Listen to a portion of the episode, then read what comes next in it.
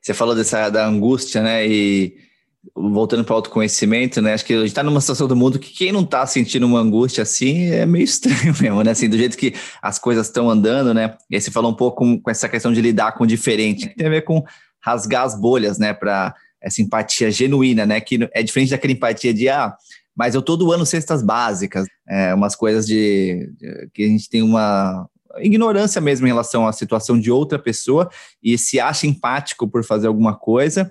E aí, se vem ainda alguém, é, se a gente vem falando sobre isso e alguém pode ouvir falar assim, mas tá, eu tô ajudando, você tá me criticando o tempo. É um, é um paradoxo isso que a gente está tentando trazer mais clareza aqui, o que, que é o que vocês fazem na, na facilitação é, dos cursos. A verdade é que as pessoas não querem ouvir as verdades inconvenientes. Então, tem uma, um diálogo que você trouxe, né? Às vezes eu ouvi verdades inconvenientes dói mesmo, né?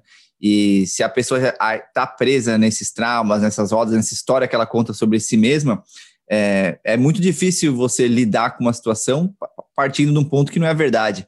E essa verdade é inconveniente muitas vezes, né? Que tem a ver com privilégios, tem a ver com. e com o próprio sentimento de culpa e a inação que ele gera, né? Então, desses paradoxos todos, como é que você faz, como é que você, na, nas guianças que você faz, nas facilitações, para ajudar as pessoas a lidar com o diferente, a rasgar as bolhas, a entender a complexidade, né, da, que tudo é muito complexo, né? Sim, eu acho que talvez falando justamente, a partir do momento que eu me coloco com uma pessoa que é incoerente, que todos somos e que não existem é, verdades, eu acho que as pessoas já baixam a guarda, sabe? Tipo, elas já, já não estão lá para se provar sabe? Porque eu acho que a gente tem esse processo natural de se dar muita autoimportância, né, em tudo que a gente faz, né, como quando até esse discurso de legado pode ser perigoso, né? Eu pode ser até egocêntrico, assim, nossa, eu preciso deixar a minha marca. E isso também virar mais uma meta, mais um, uma coisa assim bem autocentrada, né? Mas o jeito de mais básico de rasgar bolhas é, é, é tipo a poder de escuta, assim, escuta mesmo, né? Aquela escuta que você não está se preparando para responder, não precisa argumentar, você está escutando o que a pessoa quer dizer. E as turmas do clima, elas são bem diversas, é, porque o clima também é, disponibiliza muitas bolsas de estudo, então é, isso acaba gerando uma turma diversa, o que, na verdade, modifica todo, é, é essencial né, para o curso. Então, acho que essa é uma forma, como é um espaço de conversa, é, e acabam tendo os grupos menores, né? Nessas conversas, quando as pessoas escutam visões que elas não teriam oportunidade, elas não estão habituadas a escutar, elas acabam entrando em contato com essas verdades inconvenientes. Assim, não é assim, às vezes muito óbvio ou linear, assim, ah, estou aqui. É um processo, né? De você ouvir um negócio que você já ouviu em outro lugar e você ouve da pessoa falando aqui na sua frente, aí isso faz você pensar sobre as suas próprias referências, isso te dá uma outra perspectiva. Por isso que eu acho que o poder que a escuta tem, né, de pessoas que são diferentes de você, sim, e é uma escuta muito assim, a pessoa não está lá te convencendo, não está querendo te persuadir de nada. A pessoa está falando de uma experiência pessoal dela, de como ela vê a vida, de como ela passa a vida, de como ela pensa, sabe? E, e dentro da, é, das facilitadoras também tem uma visão diversa. Então, assim, acho que entrar em contato com o que é diferente de você. Eu acho que e você precisa estar disposta a isso também, né? A escutar isso, a, a entrar em contato. Mas eu acredito assim, todo mundo que chega no clima já está Alberto, sabe? Isso que eu sinto, assim, óbvio, para alguém se inscrever num processo desses, né? A pessoa já tem lá uma predisposição para para escutar, para querer transformar alguma coisa. Então, isso que acaba sendo legal. Né? Você reúne um monte de gente que está, pelo menos, nessa fre mesma frequência, sabe? Mesmo com todas as suas diferenças. E aí, quando você vê que um aprendizado vem da troca com o que é diferente, você abre um novo campo, né? Você, você expande muito. Isso é muito legal, assim, se conectar de verdade com pessoas que você nunca viu na vida e pessoas que são muito diferentes, e você vê que você se conecta, apesar das diferenças, você, você vê que tem coisas em comum, né, uhum. entre a gente, assim, então uhum. isso é muito bom. E aí tá, tá nesse grupo, né, com pessoas diversas que buscam isso, né, e depois você volta ali pro para chamada realidade, né? Que é um mundo ali com mais, muito mais preconceitos e muito mais, muito mais ignorância, eu diria, do que as pessoas que já estão buscando. Eu não gosto de trazer esse ponto de mais consci... pessoas mais conscientes que estão buscando isso, né? Mas eu queria trazer um pouco a questão da alienação como escolha, né? As pessoas que não estão olhando para essas questões você vê essa alienação como uma escolha, né? É uma escolha consciente, é uma escolha inconsciente, é porque a pessoa não está sabendo lidar mesmo com isso, é porque falta informação para essas pessoas começarem a olhar para as questões e, e, assim, a gente só vai mudar as coisas no coletivo mesmo, né? Mas a alienação que ela existe hoje ela você vê como uma escolha consciente não? E como é que a gente pode, como é que qual, qual que é o trabalho para essa alienação deixar de ser tão presente hoje, né, num país como o Brasil, no momento político que a gente está, em todas essas dificuldades que já estão acontecendo? Tá, eu teria acho que dois pontos assim para essa conversa. Primeiro ponto é que, de novo, a gente precisa olhar, é, a gente não dá para generalizar as alienações, né?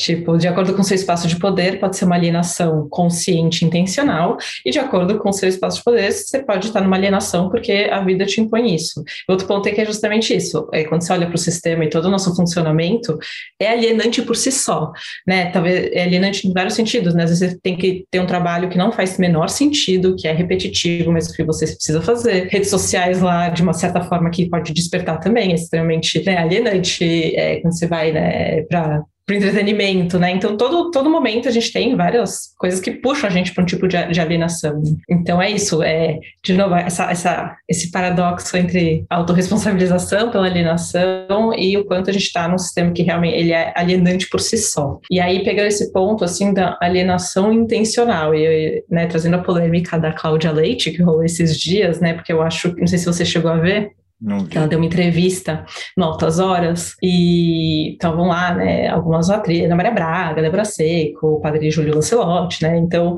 é, começaram a falar de indignação, né, o que que te, que te indigna, né, que, que nem você falou, né, se hoje, quem não tá indignado, né, quem não tá angustiado e vendo que tem alguma coisa errada, aí quando foi perguntar para Cláudia Leite, ela sempre foi uma das isentonas, né, ela, Ivete Sangalo e tudo mais, né, ela, falou, ela fugiu, assim, ela falou assim, ah, quando eu indigno, eu indigo mesmo, mas sabe, eu não, né, é meio, eu sou pacificadora, a gente tem que encontrar luz dentro da gente, e aí as coisas se desfazem, você fica assim, hum. mulher, mas que mundo você tá vivendo, sabe? Eu acho que no caso dela é uma alienação intencional, porque é, é, assim, não quero me colocar porque tenho a perder, e nesse caso é grana, né? Grana e, e talvez público, seguidores dela. Então ela opta por assim, não vou entrar nessa porque não quero perder, mas ela sabe que sim, do que está acontecendo, sabe? Uma pessoa assim tem ideia, então é, é intencional. Só que aí hoje, né? Isso não passa em branco, né? Então, já choveu crítica em cima dela, falando justamente disso, e aí ela solta um vídeo que dá para ver que foi o assessor dela que que escreveu assim, dela falando, ai não, realmente, sabe, meio que se retratando. A mim, né, não me convence assim, é, porque é isso, até é, é, essa alienação intencional vem de uma, um privilégio mesmo, de você estar tá confortável no seu lugar, você não precisa se indignar, porque senão você tem talvez algo a perder. Então, acho que tem, é, sim, essas pessoas que optam, né, por não se envolver e não querer saber mais, porque o problema não atinge elas, né? Pode sai governo, entra governo, acontece uma catástrofe, não vai prejudicar, né? E a gente sabe que nesse sentido são muita, muita, muitas poucas pessoas que passam, que podem optar por isso, né? E tem alienação também de falta de informação, sabe?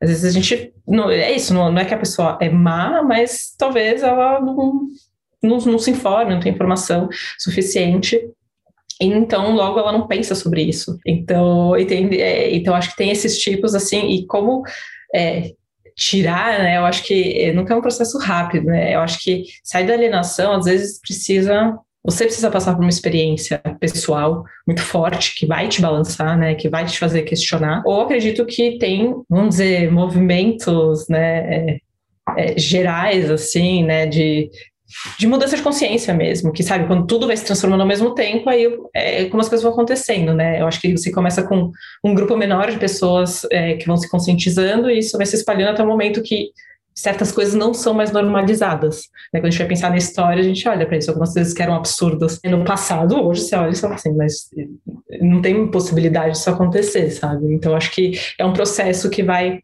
se transformando. Não acredito necessariamente que é ai, sempre mais consciente melhor. Eu acho que a gente consegue ver que dá para existir retrocesso, sim, sabe? E que certas coisas são muito frágeis.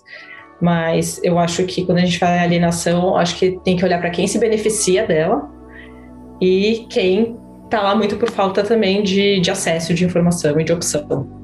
Então acho que não dá para colocar tudo no mesmo saco, mas é, olhar para esses grupos mesmo.